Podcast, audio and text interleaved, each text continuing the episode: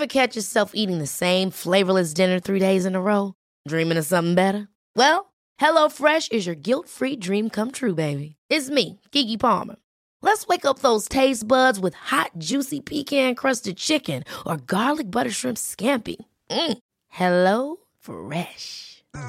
Stop dreaming of all the delicious possibilities and dig in at HelloFresh.com. Let's get this dinner party started. Hey, it's Ryan Reynolds, and I'm here with Keith, co star of my upcoming film, If, only in theaters, May 17th. Do you want to tell people the big news? All right, I'll do it. Sign up now and you'll get unlimited for $15 a month in six months of Paramount Plus Essential Plan on us. Mintmobile.com slash switch.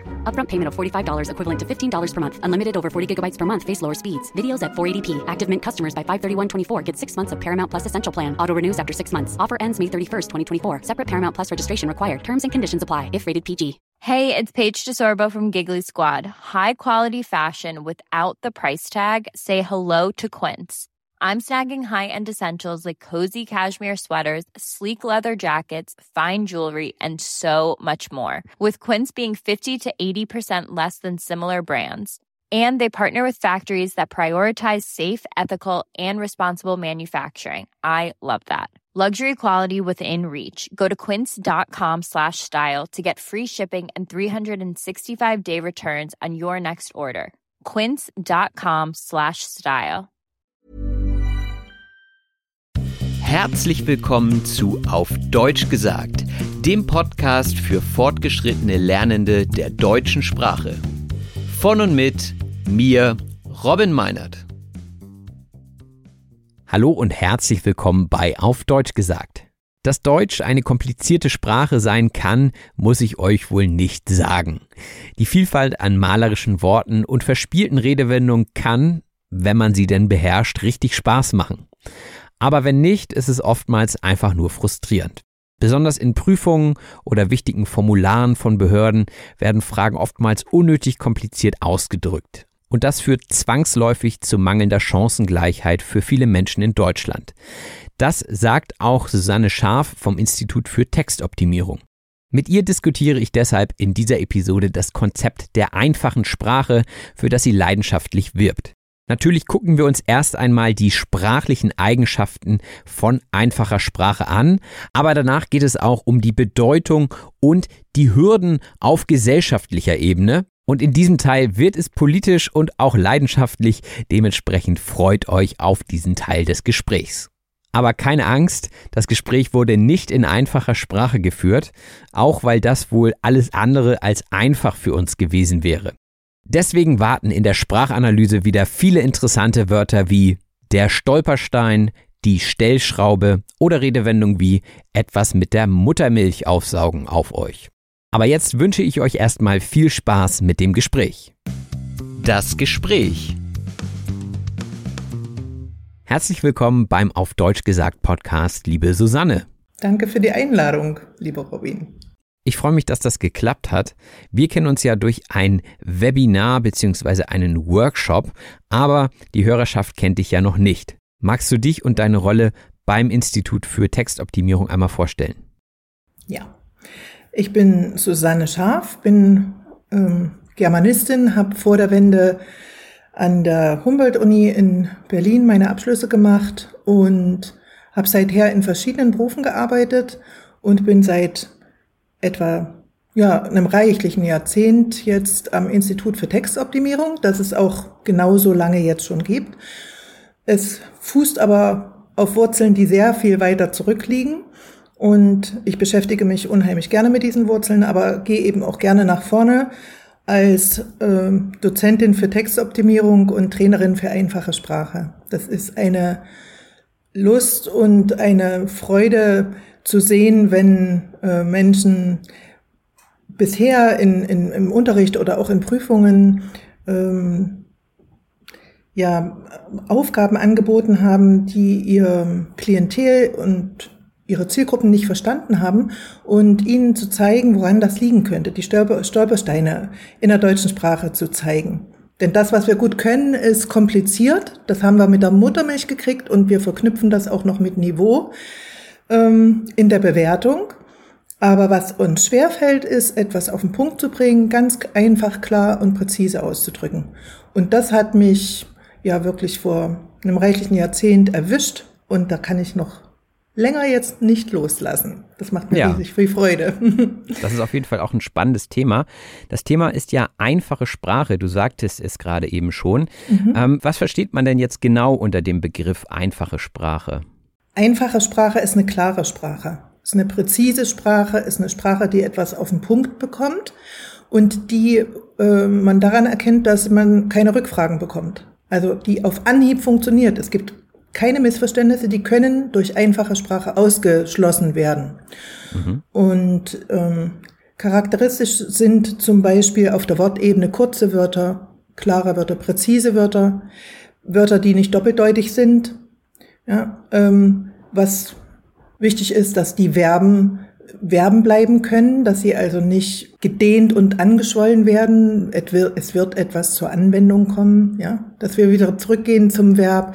Wichtig ist, dass ähm, es, wir reden ja oft von Schriftsprache im Zusammenhang mit einfacher Sprache, dass da ähm, Ziffern ähm, benutzt werden, wenn es um Zahlen geht.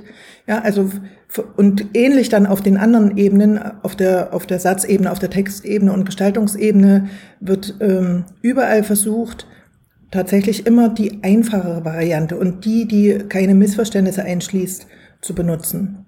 Und mhm. das fällt uns aber schwer, weil wir Gewohnheiten, äh, Gewohnheitstiere sind und als solche benutzen wir schon eben von klein auf eine recht schwierige Sprache. Und dann fällt es uns schwer, für Aufgaben, ob für den Unterricht oder für die Prüfung, ähm, dann eine einfache ähm, Formulierung zu finden, die sofort sitzt und die beim, beim Adressaten so ankommt, wie ich das gemeint habe. Okay, das wäre jetzt so der Unterschied zur Standardsprache. Es gibt ja. ja aber auch so etwas wie leichte Sprache. Ja. Wo ist da der Unterschied? Also einfache Sprache und leichte Sprache. Ja, da gibt es einen eklatanten Unterschied im Inhalt. Bei der einfachen Sprache, über die wir heute im Podcast reden, bleibt der Fachinhalt komplett erhalten. Es wird nur an der Sprache geschraubt. Bei der leichten Sprache da werden äh, Inhalte und Sprache verändert. Da kann ich zum Beispiel sagen, statt äh, im Jahre 1798 ist in Frankreich dies und jenes geschehen, kann ich sagen, früher oder vor langer Zeit ist das mhm. geschehen. Und deswegen ist das für den Unterricht nicht gut geeignet. Da wollen wir ja Fachwissen haben. Eine Prüfung muss wirklich auch inhaltlich als solche gelten. Und deshalb ist für, für den Unterricht im Grunde und für die Prüfung nur die einfache Sprache anzuwenden. Du hast es schon angedeutet, aber vielleicht nochmal zusammengefasst, warum ist einfache Sprache denn so wichtig? Also was ist das Ziel und ähm, warum ist es vielleicht auch für die Gesellschaft wichtig? Das Ziel ist, alle mitzunehmen. Das Ziel ist, das einzulösen, was im Gesetz steht, dass alle gleich sind. Mhm. Es haben aber nicht alle die gleichen Voraussetzungen. Wir haben zum Beispiel Menschen, die ähm, Autismus im Spektrum haben. Wir haben Menschen mit Legasthenie. Wir haben zugewanderte, geflüchtete Menschen, die auch Probleme haben im, im Schriftdeutsch. Und äh, es gibt ein ganz tolles Zitat äh, von Einstein, der mal gesagt hat, äh, jeder ist ein Genie, aber wenn du einem Fisch sagst, er soll auf den Baum klettern, dann wird er sein Leben lang denken, dass er dumm ist. Georg Traxler hat eine ganz tolle ähm, Karikatur damit gemacht. Also es gibt's auch als Bild inzwischen. Und äh, wir beim Institut gehen davon aus, dass äh, jeder, jede eine Prüfung bestehen kann, wenn die sprachlichen Voraussetzungen stimmen und angepasst werden auf die Bedarfe, die die einzelnen Gruppen haben. Und merkwürdigerweise werden die immer größer. Also es können sehr, sehr viele Menschen davon profitieren. Hast du vielleicht ein paar Beispiele, woran sich so eine Problematik deutlich macht? Ja, ähm, auf der Wortebene zum Beispiel. Ähm, vorhin ging es ja schon äh, um die Verben. Wir sprechen zum Beispiel so und schreiben auch äh, mit dem Pürierstab mixen. Das sind äh, vier Wörter. Und wir meinen eigentlich pürieren. Das ist ein Wort.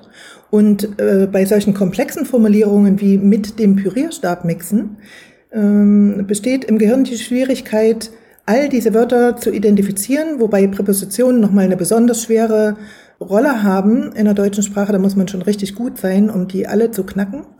Und ja, nicht nur, dass es weniger ist, sondern ein richtig schönes Verb, da macht auch das Gehirn ganz anders mit. Da, da, das ähm, geht dann Richtung emotionale Sprache. Das ist etwas, wo die andere Gehirnhälfte eben mit unterstützen kann beim Verstehen. Und ein Verb Verb sein zu lassen, heißt eben, es ist dann nur noch ein Wort und äh, es entsteht ein Bild im Kopf und das ist hilfreich beim Verständnis. Ne? Oder mhm. wir sagen auch sowas wie einen Antrag stellen, meinen aber beantragen ja, mhm. als, als Verb. Etwas zur Anzeige bringen, Hilfestellung geben. Ja, das ist alles, ähm, das sind Verbkonstrukte und die sind fürs Gehirn einfach schwer zu knacken. Ja, und es fängt ja schon bei einem Wort manchmal an. Also ja. nachdem wir unseren Workshop hatten, ist es mir noch verstärkt aufgefallen. Ich hatte eine Situation in einer äh, Klasse mit vielen Migrantinnen und Migranten und da ging es darum, dass eine Person das Nachmittagsangebot nicht angenommen hat oder wahrgenommen hat. Mhm. Und wir nennen dieses Nachmittagsangebot Ganztag. So, und dann ging es darum, dass ich der Person sagen wollte, sie war im Ganztag nicht da, sie war aber morgens da. und ankam natürlich, sie war den ganzen Tag nicht da. Und mhm. bis wir das rausbekommen haben, wo ja. das Problem steckte, da ja. sind wir uns schon fast an den Hals gegangen. Ne? Ja. Also so schlimm war es nicht, aber man sprach über dasselbe, aber ja. ja, irgendwie hat man sich dann doch nicht verständigen können. Und, und wer nimmt sich die Zeit, das aufzulösen? Ne? Im, im genau. Berufsalltag ist das ganz, ganz schwer. Also bleibt die Schuld oder das, das Falsche immer auf der Adressatenseite. Und das ist schon ungerecht. Und das Gesetz sagt ja anderes. Und auch die Gleichstellungsgesetze, ja, die gehen von einer anderen Warte aus. Genau, ja. Aber schön, dass ihr das aufgelöst habt, ja. Ja, da erstmal einen Blick zu bekommen, woran es überhaupt liegt. Ähm, ja. ja. Ja, war das ganz gut, mal sich mit dem Thema zu beschäftigen. Ja, du hast, darf ich ganz ja. kurz äh, noch was dazu sagen? Was ihr da offenbar gut gemacht habt, ist mal zu gucken, äh, was haben wir überhaupt gesagt? Und das ist auch so was Wichtiges in der einfachen Sprache, wie man, wie man, wie wir runterkommen von diesen und ohne, dass ich da von Niveaubrechen äh, spreche, sondern ein guter, einfacher Satz ist für mich eine Niveausteigerung. Aber wir sollten uns vorher immer fragen, was habe ich denn äh, vor, dass die andere Seite verstehen soll? Ja, was will ich selber denn sagen? Was will ich selber von der anderen Seite wissen, wenn ich eine Frage stellen will? Und ihr habt euch gefragt, was haben wir eigentlich da gesagt? Habt euch das Wort angeguckt? Genau. Deswegen seid ihr zum Erfolg gekommen. Ne? Genau, ja. Und die Konsequenz wäre ja, oder am besten wäre es, wenn man dieses Ganztagsangebot jetzt noch umbenennen würde in zum Beispiel Nachmittagsangebot oder sowas. Ja, ne? eben. Sagen, was man meint. Ja. Ganz häufig in, der, in unserer schweren Sprache sagen wir etwas, was wir nicht meinen. Und das fällt uns jetzt auf die Füße. Also gerade viele migrantische Jugendliche zeigen uns im, im Alltag, dass bestimmte Dinge, auf die unsere Leute, die hier groß geworden sind, trainiert wurden, die kriegen das inzwischen geknackt. Aber jemand, ähm, der zugewandert ist, wenn, wenn du so einen Operator hast, wie diskutieren sie oder nennen sie, das sind eindeutig Operatoren, die in den mündlichen Bereich gehören. Mhm. Wenn die aber still ihre Aufgaben ausfüllen sollen, hm, dann kann es trotzdem sein, dass, dass jemand anfängt zu sprechen. Hast du gar nicht gemeint, aber du hast den Operator benutzt, der eigentlich auch für unsere Leute, äh, die hier groß geworden sind, nicht der richtige ist. Ja. Bei der einfachen Sprache ist es ja aber trotzdem so, dass man weiterhin Fachbegriffe benutzen soll. Ist richtig, ne? Unbedingt. Ja. Die müssen gelernt werden. Ja, auch da habe ich zum Beispiel ähm, eine Situation gehabt, da habe ich in einer Klassenarbeit geschrieben, bitte ergänzen Sie die Geschäftsfälle.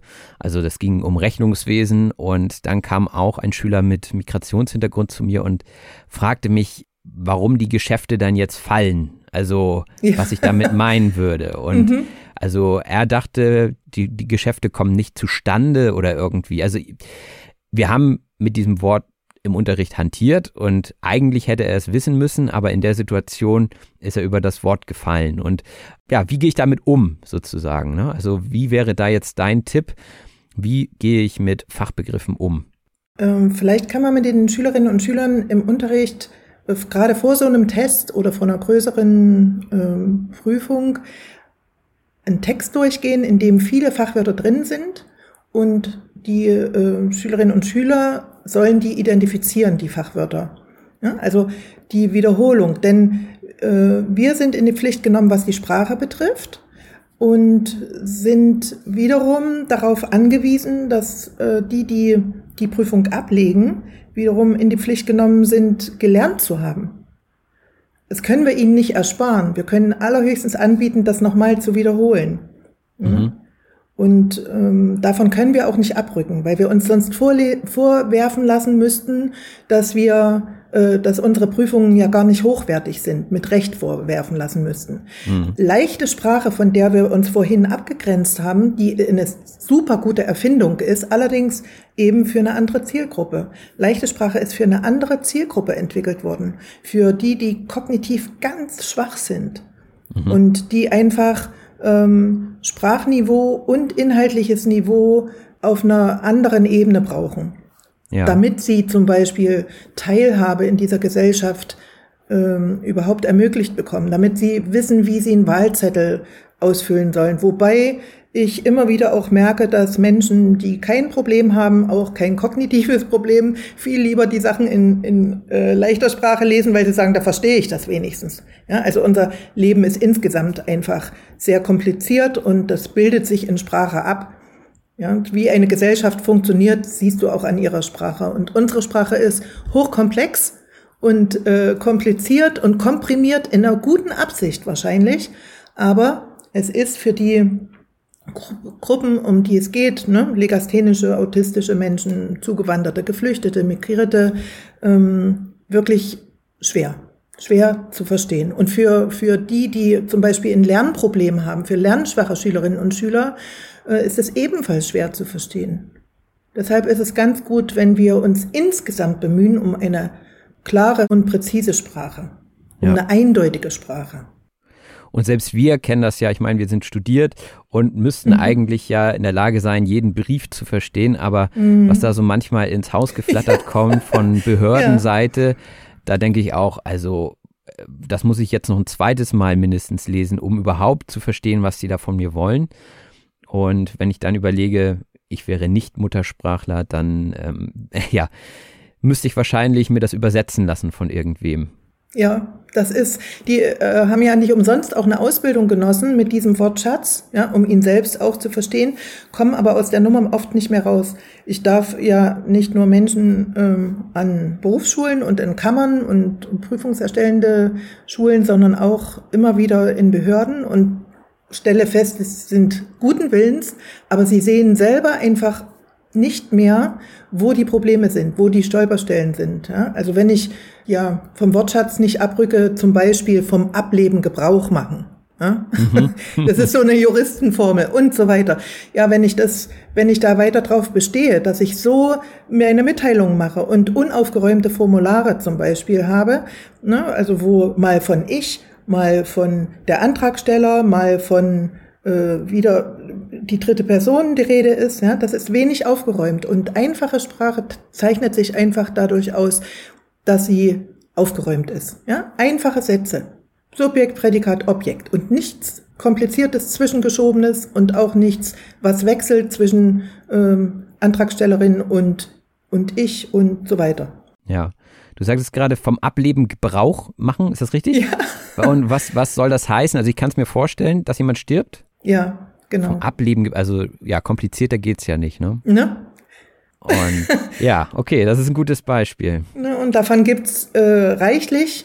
Und was mir aber gefällt, ist, wenn ich in Behörden unterrichten darf, ähm, dass die, dieser Aha-Effekt, dieses Aha, das wird nicht verstanden, wenn ich jeden Tag mit einer komplizierten Sprache umgehe, dann ähm, wundere ich mich, dass, dass ich nicht verstanden werde, aber wenn ich, wenn ich weiß, wie ich es abbauen kann, wie ich, wie ich es so formulieren kann, dass ich noch immer meinen Inhalt transportiere, äh, wenn ich meine Formulare aufräume, wenn ich nicht unten nochmal das abfrage, was oben aber schon stand, ja, ähm, dann ist eine große Befriedigung da. Auch bei den Leuten, die auf der Behörde arbeiten. Aber dieses Handwerkszeug kennenzulernen, das ist einfach wichtig. Es ist uns nicht gegeben und wir denken aber immer, wir sind doch Muttersprachlerinnen und äh, es ist uns in den Schoß gefallen. Das ist aber tatsächlich nicht der Fall. Ne? Und gibt es denn auch von politischer Seite den Willen, das weiter auszubauen? Also ist das überhaupt schon angekommen in der Politik, dass es solche Probleme gibt? Weil ich muss sagen, also klar, ich beschäftige mich mit Sprache und so weiter, aber trotzdem war mir dieses Konzept von einfacher Sprache vorher nicht bekannt. Mhm. Und ähm, ich glaube schon, dass es sehr sinnvoll ist, also das eben auch in die Gesellschaft weiterzugeben und in die Breite damit zu gehen. Also gerade auf Behörden, ich meine, die machen ja schon ganz viel auch in Richtung andere Sprachen, dass man seinen Eintrag vielleicht auch auf einer anderen Sprache stellen kann in den ein oder anderen Fällen. Aber gibt es da schon irgendwelche Initiativen? Also mich berührt es sehr, was du sagst, weil ähm, äh, weil leider das Bewusstsein dafür noch nicht da ist und weil viele ähm, Bemühungen bisher eher dazu geführt haben, dass man einzelne Unterstützung bekommen kann, aber noch nicht äh, politisch übergreifend. Es gibt immer wieder die Erfahrung in den Seminaren äh, oder, oder Fortbildungen, die ich gebe, so ein Aha-Effekt eben, ne? und dann dieses, oh, das, das sollten wir ändern. Aber es gibt noch keine ähm, wirklich gesetzlich empfohlene Schrift. Wir haben diesen Gleichstellungsparagraphen, ja. Aber in dem steht zum Beispiel so was Konkretes nicht drin und das brauchen wir aber. Die einzigen, die da tatsächlich bisher ähm, auf einer Konferenz mal ein sehr klares Ja gesagt haben, waren äh, die Menschen vom HIP Hamburg. Das, ist, das sind die, die äh, damals äh, in, in München, wir haben wirklich überlegt, wie kann es gehen und äh, die mir aber auch gezeigt haben, dass dieser Weg ist so steinig und der ist so äh, bisher noch nicht mh, in, in Gemeinsamkeit möglich mit Politikern und Politikerinnen, die, die bestimmt in Einzelfällen auch ein Einsehen haben, aber das ist noch keine gesamte Wucht, da zieht noch nicht, äh, noch nicht mal eine ganze Partei an einem Strang. Ja, da mhm. ist noch ganz viel altes Denken, äh, das, das hat immer geklappt, habe ich übrigens auch schon oft von Prüferinnen und Prüfern äh, gehört. Nicht von vielen, aber das höre ich immer wieder. Äh, das hat immer geklappt, das, äh, das, muss, das müssen die können. Ja, also wo wenig Empathie da ist. Denn wenn, wir brauchen uns doch nur mal vorstellen, wir müssten in den Iran fliehen und über, über die nächste Zeit Farsi lernen, was auch eine sehr komplexe Sprache ist. Und ähm, dann nach einem Jahr eine Berufsabschlussprüfung in Farsi machen. Da wären wir auch froh, wenn dort nicht so viele komplizierte ähm, ähm, Stolperfallen drin wären. Da wären wir auch froh über was ganz Knappes, Eindeutiges, was natürlich einen fachlichen äh, guten Inhalt hat. Ja, aber diese Empathie fehlt leider noch und, und erst recht, ähm, sobald es sich um Gruppen handelt. Also das, mhm. äh, das ist wirklich etwas, was mich mit ähm, manchmal mit Entsetzen, aber auch mit Wehmut erfüllt, weil äh, das, was ich nebenher noch mitmachen kann, äh, ist nicht so viel. Das müsste im Verbund geschehen. Ne? Also es gibt immer wieder im ganzen Land Kammern, die ähm, sich von unserem Institut Prüfungen im Frühjahr, Sommer, Herbst und Winter in einfache Sprache übersetzen lassen. Das läuft schon lange, das läuft schon seit Jahrzehnten, ja, weil mhm. es eine Vorgeschichte auch von unserem Institut gab, wo geforscht wurde, lange geforscht, wie kann ich aus äh, ein, ein, eine Aufgabe so ausdrücken, dass die auf Anhieb verstanden wird und so verstanden wird, wie ich das will, also nicht falsch verstanden. Denn missverstanden ist ja leider auch verstanden. Ne? Das heißt, die, die erstellen Prüfungen in normaler, ich sag mal, Standardsprache und schicken euch die zu. Genau. Und ihr macht daraus verständliche Sprache. Ja, genau. Und zwar in sämtlichen Berufen. Das ist ja eigentlich auch schon irre, ne, dass man sich die Arbeit doppelt macht. Ja, also. genau. Genau. Aber äh, deshalb äh, hat das dann eben in den letzten Jahren so auch zugenommen mit diesen, mit diesen Fortbildungen und Schulungen. Der Bedarf ist so enorm gestiegen, dass wir zeigen wollen, selber zeigen wollen, wie geht denn das, ja?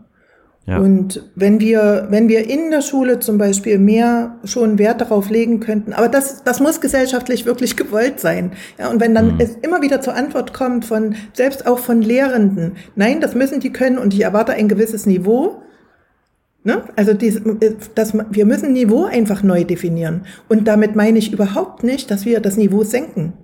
Brecht hat mal gesagt, es ist das Einfache, das schwer zu machen ist. Es mhm. ist viel schwerer, einen einfachen Satz zu äh, sagen oder zu schreiben, der auf Anhieb verstehbar ist und nicht missverstanden wird, als einen komplizierten. Ja, also das ist dann auch die Hauptkritik. Das wäre jetzt hier auch noch meine Frage gewesen. Ja. Was ist eigentlich die Kritik? Also was steht dem Ganzen im Wege? Ausschluss. Ausschluss. Ich schließe Menschen aus von Teilhabe. Ich, wenn ich äh, denen mit Sprache komme, die sie nicht verstehen, kann ich garantieren, dass ich, dass die in diesem Beruf nicht landen. Und ja, auch da sind nicht alle Menschen gleich. Ich möchte behaupten, von denen, die ich im letzten Jahrzehnt kennengelernt habe, sind 80 Prozent empathisch und zum Teil auch erschrocken über das, was sie machen, wenn wir an eigenen Aufgaben arbeiten. Mhm. 20 Prozent, das ist jetzt mal aus dem Bauch geschossen, ja, möchten, dass alles so bleibt, wie es ist, weil es ähm, ja Angst macht neue Wege zu gehen, weil es Angst macht, dass alle jetzt überall rein dürfen, weil äh, wir unsere Vorurteile haben, zum Beispiel auch für, über Menschen mit Trisomie 21. Die haben nur ein Sprachproblem. Ja, die haben durch, also auch da sind nicht wieder alle gleich, aber das sind ja auch die, äh, die komplett gesund sind, sind nicht alle gleich. Ich habe neulich das erste Mal jemand mit Trisomie 21 am Steuer gesehen. Ja, ja. Die Führerscheinprüfung ist auch ja nicht einfach, ja. Ja, und die machen Abitur. Nicht alle, aber auch, es machen ja auch nicht alle anderen Abitur. Wenn wir sprachlich ähm, ähm, anpassen, können wir auch zum Beispiel diesen wahnsinnigen Fachkräftemangel ein bisschen, ja, dem entgegentreten. Mhm. Aber das muss gewollt sein und nicht nur von vielen, sondern eben möglichst nahezu von allen, die an, an wichtigen Stellschrauben drehen und die was zu sagen haben auch. Die in Positionen sind, wo was vorwärts geht. Ja, definitiv. Was wäre dann so deine, dein Wunsch für die Zukunft? Also man kann es sich ja schon fast denken, aber was ist so deine Zukunftsvision für einfache Sprache in Deutschland? Dass alle verstehen und verstanden werden und teilhaben können wir brauchen ja auch alle. Ja, wir stehen vor einer, vor einer wahnsinnigen Flut an Aufgaben, ähm, um diese Welt ähm, überhaupt im Fortbestand zu sichern. Wir können uns gar nicht leisten, auf nur eine einzige Person zu verzichten. Aber, Robin, ich möchte nicht, dass es so verstanden wird jetzt, äh, wir brauchen alle, also geben wir uns mal Mühe, dass alle uns verstehen und mittun können. Ich finde, es ist auch eine, Spra eine, eine, eine Sache des Respekts. Jeder Mensch hat Respekt verdient. Jeder Mensch hat doch schon mal erlebt, dass er irgendwas nicht verstanden hat. Aber wenn ich ähm, eine sprachliche Voraussetzung habe, mh, mm, aus irgendeinem Grund, dass es mir leichter fällt, äh, zum Beispiel bei einem doppeldeutigen Wort, Wort das Missverständnis schneller aufzuklären, dann bin ich ja auf der Habenseite. Wenn mhm. ich, wenn ich das nicht kann, brauche ich vielleicht eine Unterstützung kann dann aber auch mittun. Also so viel Respekt sollte jedem Menschen entgegengebracht werden und wir dürfen auch äh, nicht vergessen, dass, dass alle diese Menschen Talente haben. Also autistische Menschen im Spektrum, das, die sind natürlich sehr, sehr verschieden, deswegen heißt es auch im Spektrum, aber die können der Gesellschaft ähm, zum Beispiel diese Menschen mit Inselbegabung können unwahrscheinlich viel tun im IT-Bereich. Die werden richtig gesucht, diese Menschen. Oder Menschen mit Legasthenie, die äh, oft als dumm und faul abgetan werden. Die sind oft sehr intelligent. Ja, also ähm, es, Johannes Gutenberg war Legastheniker, äh, Galileo Galilei, Einstein, Ernest Hemingway, das sind doch, das sind doch keine dummen, faulen Menschen gewesen, ja. Mhm. Das, äh, Steven Spielberg und, und John Lennon und Napoleon und äh, sicherlich auch äh, Frauen, aber wie das so ist, hat man dann vor allem immer Männerbeispiele, tut mir jetzt gerade leid. und ähm, ja, wenn, wenn diese ähm, Menschen zum Beispiel zeigen könnten, was sie drauf haben, das tut denen besonders gut. Und die haben zum Beispiel dieses Talent, dass sie Zusammenhänge sehen, wo wir keine sehen. Das ist ein, also gerade wenn man überlegen will, wie wir weitermachen können mit dieser Welt, ob wir überhaupt weitermachen, dann, dann ähm, hat diese Gruppe uns ganz viel zu geben. Aber dann müssen wir sie auch lassen und wir müssen äh, zulassen, dass sie uns verstehen. Hm. Also nicht nur gebraucht werden, ne, sondern auch Respekt. Aus den zwei Gründen hätte ich gern dass alle verstehen und dass wir uns Mühe geben und da auch vielleicht manches Denkmuster mal überprüfen. Wo kommt denn das her? Warum muss denn alles so bleiben, wie es ist? Warum macht uns das solche Angst? Ja, weil es oft mit Arbeit verbunden ist, denke ich. Ja. Also gerade wenn ich an meine Kollegen und Kolleginnen denke in der Schule, die haben ihre Materialien zusammen und Mhm. haben vielleicht noch fünf oder zehn Jahre bis zur Rente, bis zur Pension, dann will man natürlich nicht alles umschreiben. Ne? Also Ja. solche Sachen, glaube ich, spielen da einfach auch mit rein, so pragmatische Dinge. Aber nach vorn kann man das ja machen. Das verstehe ich ja auch, dass man im laufenden Prozess nicht alles noch äh, umändern kann. Aber nach vorn sich diese Mühe zu geben, ja, und zu sagen, es hätte auch mir passieren können, dass ich jemand bin, äh, dem das Lernen schwer fällt. Ja, das bin ich doch einfach froh. Das ist ein Geschenk, wenn bei mir alles geklappt hat. Aber dann habe ich doch irgendwie sogar die süße Pflicht, ähm, anderen zu helfen. Ja, definitiv. Und noch äh, als Ergänzung, es ist leider eben nicht nur dieses, ach, ich mag es nicht umschreiben, sondern auch wirklich eine Haltung im Sinne von, ich will gar nicht, dass die mitspielen. Das gibt es eben leider auch. Ja. Das, ne? Nicht, nicht ähm, flächendeckend, aber es gibt es leider auch und das, äh, ja, Ist kein integrativer Gedanke. Nein. ja, genau. Da gibt's noch ordentlich zu tun. Ja. Gut. Ja, die Zeit ist leider schon wieder fast vorbei. Ähm, hast du noch einen Wunsch oder einen Tipp oder einen Gedanken, den du noch mitgeben möchtest? Eine Empfehlung, die ich habe, ist äh, für alle die, die Lust haben auf einfache Sprache und Lust haben, dass äh, alle Menschen möglichst mitkommen, ähm, ist, dass wir genau hinschauen, was wir tun, was wir sagen, was wir sagen wollen. Und wenn wir das im Bewusstsein behalten, das ist schon äh, im Gegensatz zu, dem Gro zu der großen Fläche Unbewusstes, äh, ist das schon nur sehr wenig. Aber wenn wir uns täglich Mühe geben durch irgendetwas, was uns erinnert, dass wir dranbleiben, dann wird das irgendwann zur neuen Gewohnheit. Ja, dass ich, dass ich den Satz einfach gestalten will, dass ich mich immer wieder daran erinnere. Und wenn ich das, was weiß ich, 100, 200 Mal gemacht habe, dann macht das Gehirn ja unterstützend mit. Dann kommt es zuerst auf die Idee, einen einfachen Satz zu bilden und keinen komplizierten. Das, das, äh, das wäre einfach super. Dazu muss man es aber tatsächlich im Bewusstsein behalten und nicht wieder abgleiten lassen in, ja, in die alte Gewohnheit. Aber das kann richtig Spaß machen. Das ist doch ein schönes Schlusswort. Und natürlich möchte ich auch wissen, wo man dich und das Unternehmen finden kann. Unser Institut für Textoptimierung äh, findet man in Halle an der Saale und ähm, im Internet unter der Abkürzung www.ifto.de, I-F-T-O. Dann vielen herzlichen Dank für das Interview Dir auch, Robin. und wir gehen jetzt in die Sprachanalyse. Ever catch yourself eating the same flavorless dinner three days in a row? Dreaming of something better? Well, HelloFresh is your guilt-free dream come true, baby. It's me, Kiki Palmer. Let's wake up those taste buds with hot, juicy pecan-crusted chicken or garlic butter shrimp scampi. Mm. Hello Fresh. Stop dreaming of all the delicious possibilities and dig in at HelloFresh.com. Let's get this dinner party started.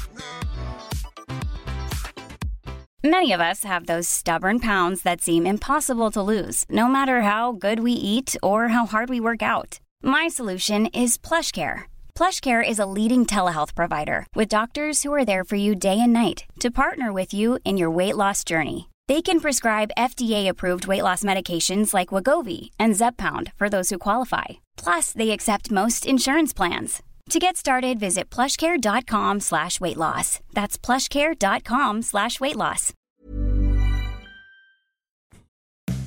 Die Sprachanalyse. Und da sind wir auch schon in der Sprachanalyse, dem Teil des Podcasts, in dem wir nochmal gemeinsam durch den relevantesten Wortschatz aus dieser Episode gehen. Und hierzu findet ihr wie immer ein Handout in den Show Notes. Klickt also einfach auf den Link und dann öffnet sich eine PDF-Datei voller Wortschatz und Redewendungen. Und die ein oder andere Person von euch wird sich das Ganze wahrscheinlich auch ausdrucken, vielleicht sogar doppelseitig, um Papier zu sparen. Und wenn ihr dann mit der ersten Seite fertig seid, müsst ihr das Blatt wenden. Habt ihr gesehen, was ich hier gemacht habe? Das erste Wort lautet nämlich die Wende. Und wenden oder die Wende hat immer etwas mit einem Wechsel zu tun, mit einer Veränderung. Wenn ihr also das Blatt Papier wendet, dann dreht ihr es. Die Wende in diesem Fall war aber die gesellschaftliche und politische Veränderung in der DDR.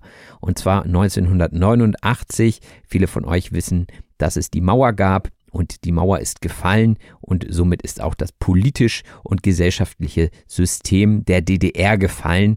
Dementsprechend spricht man hier von der Wende. Und Susanne benutzte das Wort die Wende, weil sie vor der Wende in der DDR lebte. Auch wurde in der Einführung über das Institut für Textoptimierung gesprochen und dieses setzt sich unter anderem für die einfache Sprache ein.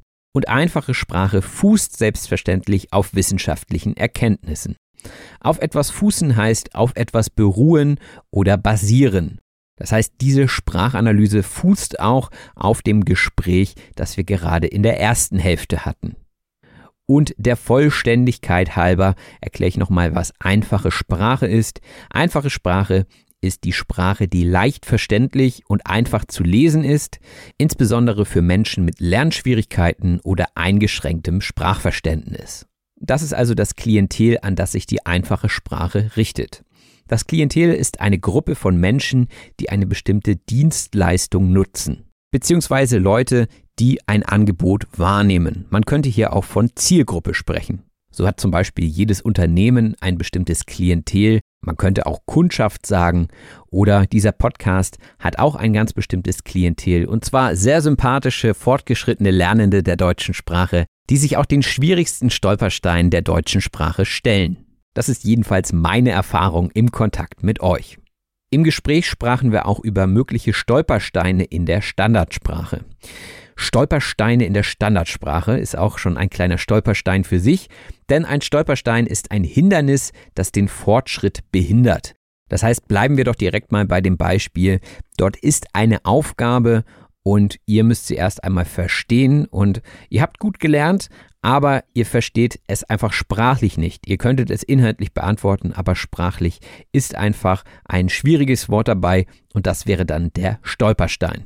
Und diese Stolpersteine kennt ihr wahrscheinlich auch, wenn ihr die deutsche Sprache nicht schon mit der Muttermilch aufgesogen oder aufgesaugt habt. Ja, ich habe gerade selbst nochmal geguckt, man kann sagen aufgesogen oder aufgesaugt. Ich würde, glaube ich, immer aufgesogen sagen, aber offenbar ist beides möglich. Ja, aber was heißt das nun? Etwas mit der Muttermilch aufsaugen heißt etwas von klein auf lernen und verstehen. Und natürlich ist die Sprache nicht wirklich in der Muttermilch drin, also kommt nicht auf komische Gedanken, sondern gemeint ist natürlich, dass die Eltern mit dem Kind Deutsch sprechen und es so von der Geburt an Deutsch lernt. Ich hoffe, ich konnte die Erklärung auf den Punkt bringen. Etwas auf den Punkt bringen heißt etwas klar und prägnant ausdrücken.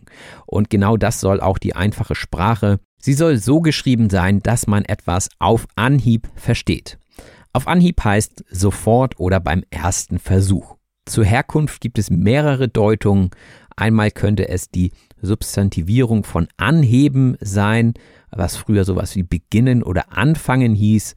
Andere sagen, dass es auf das Fällen von Bäumen per Axt zurückzuführen ist. Dort sagte man Anhieb beim ersten Schlag und dementsprechend wäre es dann auf Anhieb, dass der Baum umgefallen ist, oder andere sagen wiederum, dass es auf das Fechten zurückzuführen ist, dass man beim Kommando los erst den Degen anheben durfte und dementsprechend war der Start dann der Anhieb.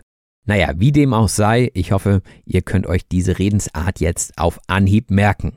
Ja, das war jetzt doppeldeutig und doppeldeutig bedeutet so viel wie mehrere Bedeutungen habend. Und das ist einerseits das Schöne, aber andererseits auch das Schwierige an der deutschen Sprache, nämlich dass ein und dasselbe Wort manchmal mehrere Bedeutungen hat und somit sind Wörter dann doppeldeutig oder, wenn es sogar mehrere Bedeutungen gibt, mehrdeutig.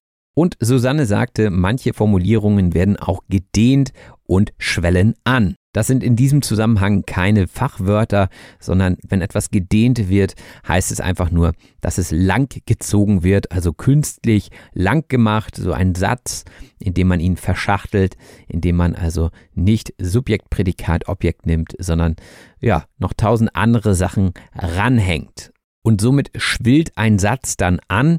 Anschwellen heißt also größer und dicker werden. Wie gesagt, das sind jetzt hier keine exakten linguistischen Begriffe, aber ich glaube, ihr wisst, was gemeint wird. Es wird also unnötig kompliziert gemacht. Und eine Sache, die auch dagegen hilft, Dinge unnötig kompliziert zu machen, ist, eine Ziffer, also eine Zahl, einfach als Zahl zu schreiben und nicht auszuschreiben. Die Ziffer ist also ein anderes Wort für eine Zahl. Und früher war das so, dass man die Ziffern bis 12 immer als Wort ausschrieb. Und viele von euch werden jetzt sagen, ja, ich bin ein Gewohnheitstier, ich mache das auch weiterhin so. Das Gewohnheitstier ist eine Person, die an Gewohnheiten festhält, die sich also nicht verändern möchte. Und wir haben auch so ein Sprichwort, das heißt, der Mensch ist ein Gewohnheitstier. Das heißt, ja, die Gewohnheiten sind einfach sehr stark präsent und sind auch nicht leicht abzulegen. Besonders schwer ist es, eine Gewohnheit abzulegen, wenn man sie schon von klein auf gepflegt hat. Von klein auf erklärt sich auch hier fast schon selbst. Von klein auf heißt seit der Kindheit, also seitdem man klein war. So könnte ich zum Beispiel sagen, ich interessierte mich von klein auf für Musik. Beim Singen scheiterte ich jedoch eklatant. Eklatant heißt in diesem Zusammenhang offensichtlich oder auffällig. Das heißt, jeder und jede konnte sofort sehen, dieser junge Mann kann nicht singen. Ich scheiterte also eklatant am Singen. Und wenn man eklatant an etwas scheitert, dann gibt es zwei Möglichkeiten. Die erste wäre aufzuhören oder die zweite daran zu schrauben. An etwas schrauben heißt an einer Sache Änderungen vornehmen. Das heißt, man kann im wortwörtlichen Sinne an etwas schrauben, zum Beispiel wenn der Motor des Autos oder des Motorrads kaputt ist, dann kann man daran schrauben, das heißt, man löst die Schrauben, man ersetzt Schrauben, man repariert also zum Beispiel den Motor. Im übertragenen Sinne kann man aber an vielen Dingen schrauben, also zum Beispiel am Gesang oder an der Sprache. Und natürlich kann man auch am Fachwissen schrauben. Das Fachwissen ist spezialisiertes Wissen in einem ganz bestimmten Bereich. Das heißt, jede Expertin und jeder Experte hat Fachwissen auf einem ganz bestimmten Gebiet. Und Fachwissen sollte gut erklärt werden, damit auch alle mitgenommen werden. Alle mitnehmen heißt alle Beteiligten einbeziehen und so sprechen, dass alle es verstehen. Und das ist natürlich auch mein Ziel hier, alle Leute mitzunehmen. Und ich hoffe, dass ich dieses Versprechen einlösen kann. Denn genau das heißt einlösen, also ein Versprechen erfüllen. Auch in der Politik werden oftmals Dinge versprochen und am Ende manchmal eingelöst, manchmal auch nicht eingelöst. Und daran misst man oftmals die Politikerinnen und Politiker, ob sie ihre Wahlversprechen einlösen. Ja, und wie komme ich jetzt von Politik zu Pürierstab? Beide Wörter fangen mit P an, was anderes fällt mir gerade nicht ein. Der Pürierstab ist nämlich ein elektrisches Küchengerät zum Zerkleinern von Lebensmitteln. Also nehmen wir mal an, ihr wollt Apfelmus machen, dann schält ihr die Äpfel, dann zerschneidet ihr sie grob, tut sie dann in eine Schale und dann nehmt ihr den Pürierstab und macht das Ganze ganz klein. Manchmal nennen wir es auch Stabmixer, also Pürierstab oder Stabmixer kann man dazu sagen. Und diesen Zerkleinerungsprozess nennt man dann Pürieren. Und schon haben wir das nächste Wort geknackt. Etwas knacken heißt etwas Schwieriges lösen oder verstehen. Oftmals spricht man auch im Kontext von Rätseln, von Knacken. Also ich habe ein Rätsel geknackt, ich habe also eine besonders schwierige Aufgabe gelöst. Und Rätselknacken macht man ja manchmal bei Gesellschaftsspielen. Ich spiele zum Beispiel gelegentlich mal hier mit meinen Freunden so Escape Games, also Spiele, bei denen man auch Rätsel knacken muss. Und wenn man sich dann nicht einig wird, dann kann es schon mal sein, dass man dem anderen an den Hals gehen will. An den Hals gehen heißt jemanden angreifen. Und das tue ich natürlich nicht wirklich, aber manchmal kochen die Emotionen beim Spielen hoch und dann denkt man, ah, warum machst du das? Wir wollen doch gewinnen oder so. Ja, und dann ist man manchmal kurz davor, sich an den Hals zu gehen. Und im Gespräch erzählte ich von der Situation mit dem Schüler, der nicht verstand, was ich von ihm wollte, bis ich dann realisiert hatte, dass es an meiner Sprache lag und er einfach nicht der richtige Adressat dafür war. Der Adressat ist die Person, an die eine Botschaft gerichtet ist. Das heißt, wenn ich einen Brief verschicke, dann bin ich der Absender und die Person, die den Brief empfängt, ist dann der Adressat oder die Adressatin. Und genauso spricht man in der Kommunikation von Sender und Empfänger oder von Sender und Adressat. Und wenn Kommunikation fehlschlägt, ist es immer ein guter Tipp, das Gespräch auch von einer anderen Warte aus zu betrachten. Von einer anderen Warte aus heißt aus einer anderen Perspektive. Das heißt, ich frage mich, wie kommt das, was ich sende, beim Empfänger an? Ich nehme also eine andere Warte ein. Ich sehe das Gespräch also aus der Warte der anderen Person. Und ihr denkt bestimmt jetzt, äh, warte, warte, warte, warum denn eigentlich warte? Die Warte ist ein Aussichtspunkt oder auch Beobachtungsposten und von da aus kann man dann besser sehen. Auch in Hamburg gibt es eine Sternwarte. Von dort aus kann man die Sterne beobachten. Wenn man manchmal nicht die Perspektive der anderen Person einnimmt, dann kann einem das ganz schön auf die Füße fallen. Jemandem auf die Füße fallen heißt für jemanden zum Problem werden. Wenn man zum Beispiel für einen Test nicht lernt, dann wird es einem früher oder später auf die Füße fallen. Und ihr könnt euch das schon vorstellen, wenn euch etwas auf die Füße fällt, hat es natürlich ganz schön Gewicht und ziemlich viel Wucht und dementsprechend tut es weh. Dementsprechend sollte man sich rechtzeitig auf Tests vorbereiten. Und im Test oder in einer Prüfung findet ihr meistens auch Operatoren. Der Operator ist ein Signalwort, das in einer Aufgabenstellung sagt, was zu tun ist. Also nennen Sie drei Dinge. Dann wäre nennen der Operator. Oder diskutieren Sie Vor- und Nachteile. Na, dann wäre diskutieren der Operator. Und davon gibt es eine ganze Reihe, die man als Schülerin oder Schüler kennen sollte, damit man die Aufgaben dann auch korrekt beantwortet. Und auch ist es hilfreich, wenn man Fachwörter kennt, wie zum Beispiel den Geschäftsfall. Der Geschäftsfall ist eine spezifische Transaktion oder Situation in einem Unternehmen. Und besonders im Rechnungswesen, also in der Buchhaltung, spricht man häufiger von Geschäftsfällen, denn dort treten Situationen auf oder Transaktionen und die muss man dann verbuchen. Und ein Beispiel wäre hier, wir kaufen drei PCs für 5000 Euro auf Rechnung. Das wäre ein Geschäftsfall und diesen würde man dann buchen. Und übers Jahr gesehen häufen sich natürlich die Geschäftsfälle, wenn viele Geschäfte zustande kommen. Zustande kommen heißt erfolgen oder erreicht werden. Und damit ein Geschäft zustande kommen kann, müssen sich zwei Personen zunächst einmal einigen. Und auch in Verhandlungen hantiert man dann mit Fachbegriffen. Mit etwas hantieren heißt mit etwas umgehen. Und das Wort hantieren könnte man sich merken, wenn man an die Hand denkt. Diese wird zwar hinten mit D geschrieben und nicht mit T wie bei hantieren, aber wenn man etwas oft in der Hand hat, dann hantiert man viel damit, man arbeitet damit, man geht damit um. Das nur als kleine Eselsbrücke. Und wir hantieren hier jetzt fleißig weiter mit Redewendungen, denn über diese kann man in der deutschen Sprache leicht fallen.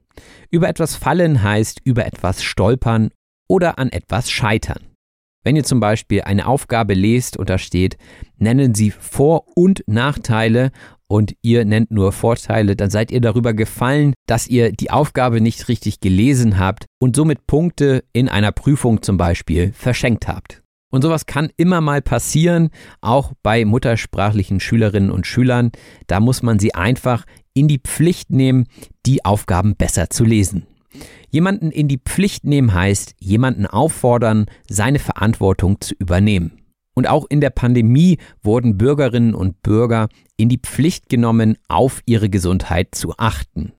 Und im Gespräch ging es natürlich auch darum, dass Lehrkräfte in die Pflicht genommen werden, verständliche Aufgaben zu formulieren. Denn nicht alle Menschen sind kognitiv in der Lage, komplizierte Sätze zu verstehen. Kognitiv heißt das Denken betreffend. Wenn ihr also etwas kognitiv erfassen könnt, dann versteht ihr es und könnt darüber nachdenken. Auch sollte man gut darüber nachdenken, wo man das Kreuz auf dem Wahlzettel setzt. Der Wahlzettel ist das Dokument, das bei Wahlen ausgefüllt wird. Ihr geht also als Bürgerin oder Bürger in ein Wahllokal und kreuzt Parteien oder Personen an, die ihr für geeignet haltet, um euch politisch zu vertreten. Ein anderes Wort, was häufiger noch genutzt wird als Wahlzettel, ist der Stimmzettel. Denn man sagt ja auch, dass man einer Partei seine Stimme gibt. Wer mehr zu diesem Thema erfahren möchte, kann gerne nochmal in Episode 52 hineinhören. Die Bundestagswahl war dort Thema und da erkläre ich das Ganze noch einmal im Detail. Und nicht wie hier in einer komprimierten Form. Komprimiert heißt verkürzt und verdichtet. Wenn ich also etwas komprimiert erkläre, erkläre ich etwas nur verkürzt. Und manchmal sind komprimierte Erklärungen in Form von kurzen Texten auch sehr sinnvoll, besonders wenn die Person, die sie liest, legasthenisch ist. Legasthenisch bedeutet eine Lernstörung betreffend, die die Lese- und oder Schreibfähigkeit beeinträchtigt. Und das ist gar nicht so selten, wenn ich so an meine Schulzeit denke. Da hatten wir doch einige Legastheniker und Legasthenikerinnen. Auch in meiner Klasse war jemand dabei. Also es gibt viele Leute, die froh sind, wenn sie kurze und verständliche Sätze lesen. Auch geht es vielen autistischen Menschen so, beziehungsweise Menschen mit einer Autismus-Spektrumstörung. Und diesem Thema habe ich auch schon eine ganze Episode gewidmet, nämlich Episode 75 Autismus mit Timo Warnholz. Auch ein wirklich gelungenes Gespräch, das diesen Begriff autistisch noch einmal genauer beleuchtet. Und selbst wenn man keine großen Herausforderungen mit der deutschen Sprache hat, flattern doch immer wieder Dinge ins Haus, die man nicht gleich auf Anhieb versteht. Ins Haus flattern heißt unerwartet und überraschend in Form von Post oder Nachrichten oder anderen Neuigkeiten eintreffen. Und das könnt ihr euch so vorstellen, dass eine Brieftaube an euer Fenster kommt oder in euer Haus fliegt und euch einen Brief übergibt. Und diesen schnellen Flügelschlag nennen wir auch Flattern.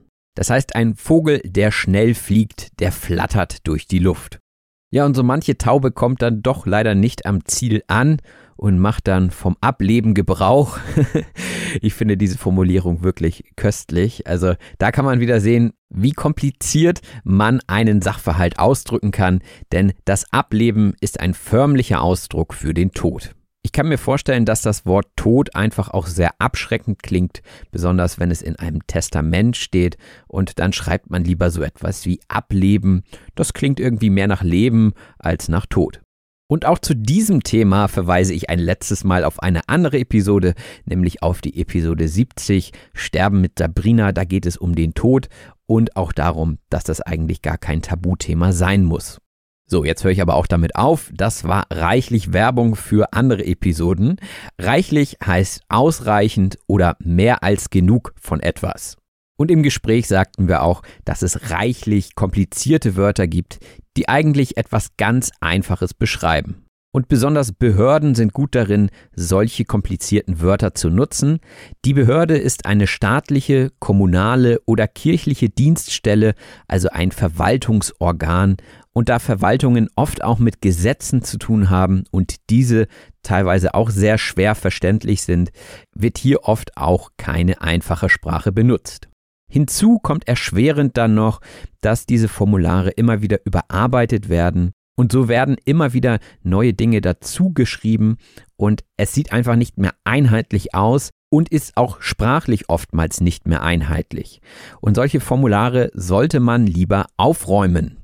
Und dieses Wort kennt ihr natürlich schon, aber vielleicht nicht im Zusammenhang mit Formularen, denn hier heißt etwas aufräumen, etwas übersichtlich darstellen. Und irgendwie hat es natürlich auch was mit dem Aufräumen zu tun, denn wenn ihr ein Zimmer aufräumt, dann sieht es am Ende hoffentlich auch etwas übersichtlicher aus. Und um nochmal zu den Formularen zurückzukommen, hier braucht man wirklich einiges an Handwerkszeug, um diese Formulare zu verstehen. Das Handwerkszeug sind die grundlegenden Fähigkeiten, die für die Ausübung einer Aufgabe erforderlich sind. Und die Aufgabe wäre in diesem Fall, das Formular zu verstehen, und es dann im nächsten Schritt auch noch erfolgreich auszufüllen, denn meistens will eine Behörde ja etwas von einem, also irgendwelche Daten oder irgendwelche Zeugnisse, Zertifikate, die man einreichen soll. Und auch für Zertifikate und gute Zeugnisse muss man definitiv etwas tun. Selten fällt es den Leuten einfach in den Schoß. In den Schoß fallen heißt ohne Anstrengung erhalten. Also es gibt ja so Leute, da denkt man, ja Mensch, die brauchen sich gar nicht anstrengen, die sind einfach so erfolgreich, denen fällt der Erfolg wohl einfach in den Schoß. Aber ich bin mir sicher, dass auch bei diesen Leuten, wo es so wirkt, als wenn sie nichts dafür tun müssten, viel mit Arbeit zu tun hat.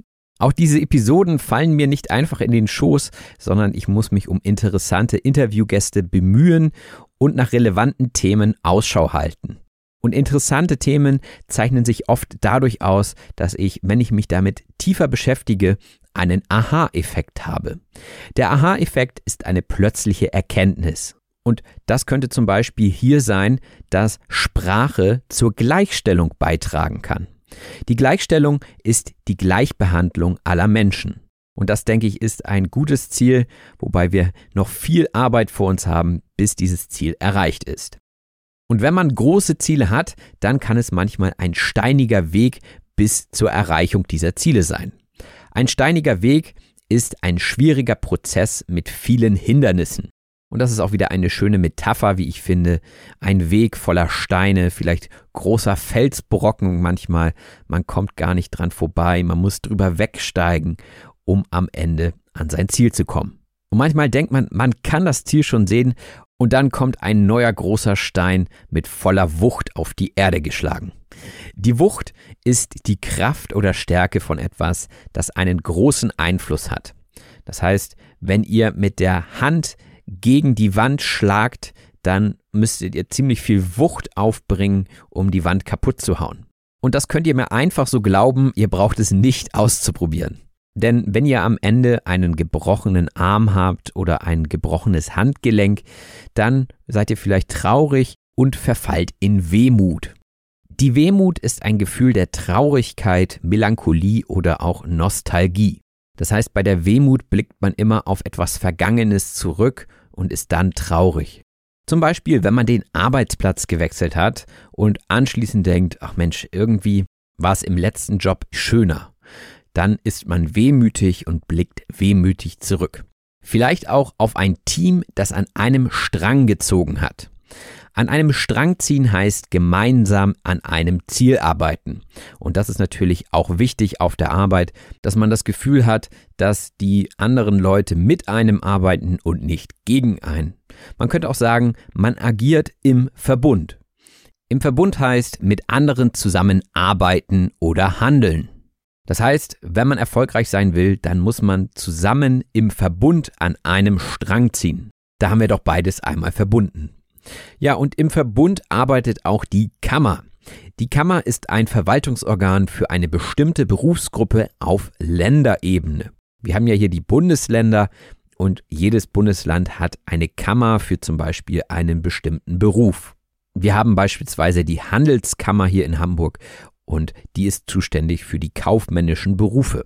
Und über diese Kammern werden dann auch Abschlussprüfungen abgenommen und diese werden dann oftmals in Standardsprache entworfen und werden dann zum Beispiel vom Institut für Textoptimierung in einfache Sprache übersetzt. Und da meinte ich doch, das ist doch irre. Irre sein heißt nämlich verrückt, wahnsinnig oder unsinnig sein. Also irre in dem Sinne, dass man sich die Arbeit doppelt macht. Warum erstellt man nicht gleich eine gut zu verstehende Prüfung für alle? Man könnte sich auch fragen, was steht dem im Wege? Etwas im Wege stehen heißt hinderlich für die Umsetzung eines Plans sein. Auch hier haben wir in dieser Redewendung wieder ein Bild des Weges vor uns. Jetzt ist es kein steiniger Weg, sondern etwas steht im Weg. Das heißt, irgendetwas ist eine Hürde für uns, woran wir vorbeigehen oder drüber wegsteigen müssen. Und je mehr Dinge im Wege stehen, desto schwieriger wird es mit der Teilhabe für einige Personen. Die Teilhabe ist die aktive Beteiligung oder Einbeziehung von Personen in die Gesellschaft. Und die Teilhabe ist immer ein wichtiges Ziel in einer Gesellschaft, also dass alle Leute am gesellschaftlichen Leben gleichermaßen teilhaben können. Und das ist natürlich eine empathische Haltung. Empathisch heißt die Fähigkeit besitzend, die Gefühle und Bedürfnisse anderer nachzuvollziehen. Und auch bei der Empathie, das ist das Nomen dazu, gibt es natürlich Unterschiede bei Menschen. Die einen sagen, ja, was kann ich machen, wie kann ich dir helfen? Und die anderen sagen, ist mir egal, was du machst, Hauptsache mir geht es gut. Aber Gott sei Dank ist die Mehrheit der Menschheit immer noch empathisch. Das würde ich jedenfalls aus dem Bauch heraus sagen. Das ist das, was ich mitbekomme. Aus dem Bauch heraus heißt spontan oder impulsiv. Das heißt, ich habe für diese Aussage jetzt keine Statistik zu Rate gezogen. Ich habe mir keine Information geholt. Ich habe es einfach aus dem Bauch heraus gesagt, weil das so mein Gefühl ist. Man spricht ja auch vom Bauchgefühl.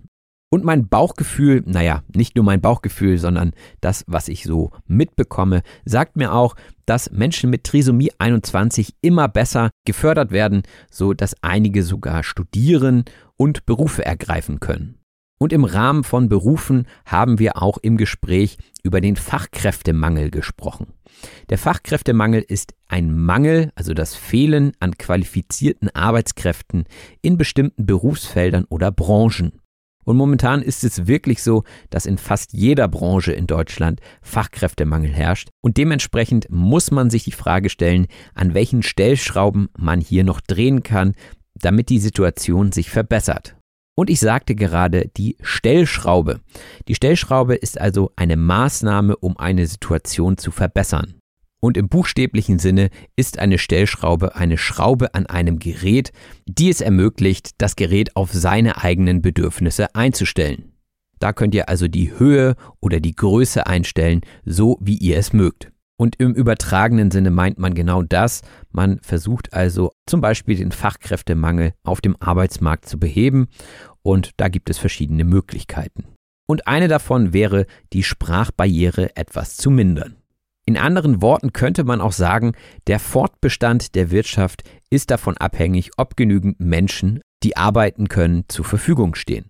Und da sagte ich gerade der Fortbestand. Der Fortbestand ist also die Weiterführung einer Sache oder einer Tradition. Zum Beispiel braucht ein Familienunternehmen immer einen Nachfolger oder eine Nachfolgerin, die die Geschäfte weiterführt, um den Fortbestand des Unternehmens zu sichern.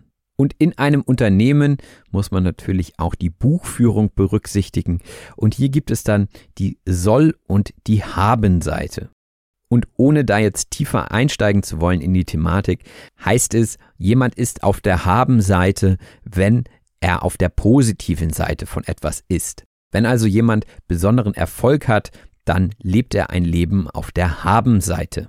Das wäre die Redewendung dazu, ein Leben auf der Haben-Seite führen. Wenn ihr tiefer in kaufmännische Begriffe einsteigen wollt, dann kommentiert das gerne unter diese Episode, dann überlege ich mir mal eine Episode zum Thema kaufmännische Sprache.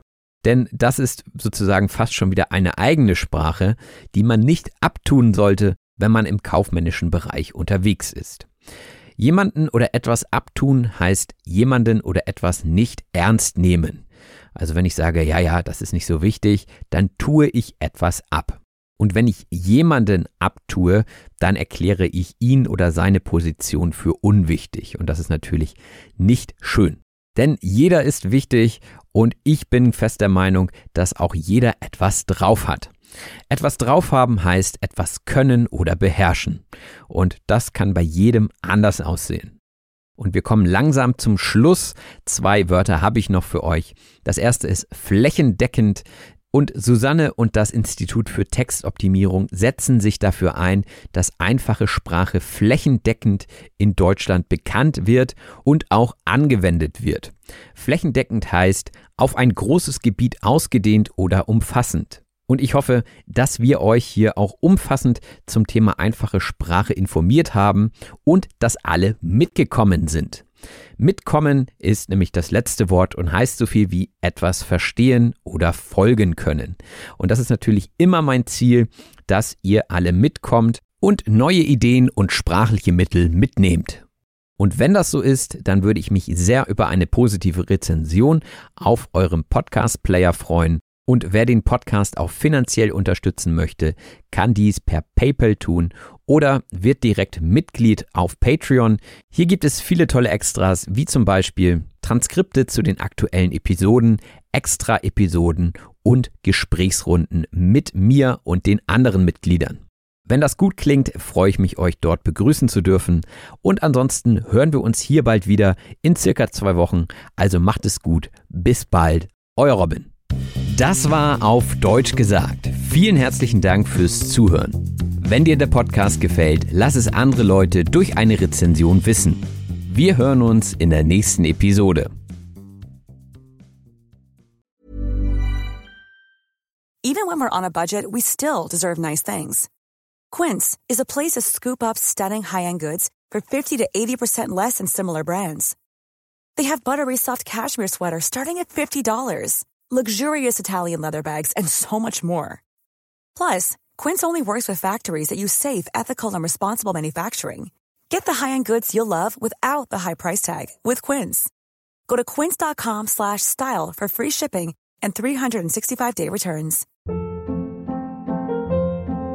Hold up. What was that? Boring. No flavor. That was as bad as those leftovers you ate all week. Kiki Palmer here, and it's time to say hello to something fresh and guilt-free. Hello Fresh. Jazz up dinner with pecan-crusted chicken or garlic butter shrimp scampi. Now that's music to my mouth. Hello Fresh. Let's get this dinner party started. Discover all the delicious possibilities at hellofresh.com.